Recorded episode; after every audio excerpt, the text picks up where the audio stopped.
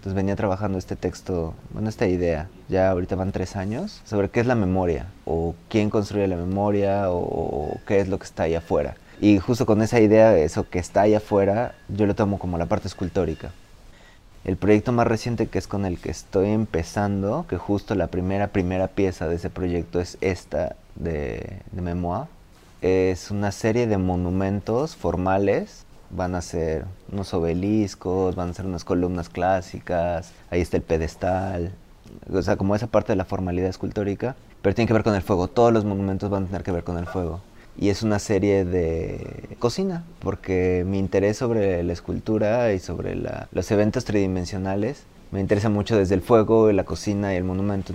Me interesa mucho la acción social, entonces al final estos asadores van a congregar gente que pueda platicar, que pueda estar. Y digo, parte como de la idea que tengo es que puedan estar en espacio público.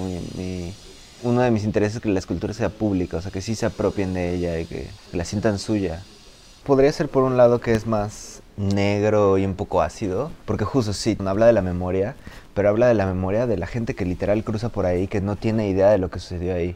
Proyecto de la pieza, te digo, es una estufa, por eso está la leña ahí. ¿Por qué? Porque así como cualquier fuego de cocina, si no avivas el fuego, pues no estás alimentando esa memoria. Entonces la gente que no quiere poner esa memoria, no quiere aventar su pedacito de madera para avivar esta memoria, pues se consume y se te construye otro pedazo de, espacio. ¿no? Ya solo ese espacio ya es uno de transición.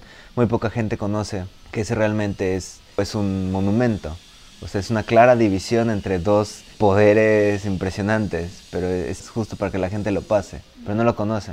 Entonces por eso ahí entraba como muy bien esa idea de memoria, de la pérdida de memoria, de quién construye la memoria, de que ellos mismos pueden construir su memoria. Y un poco también eso pasado.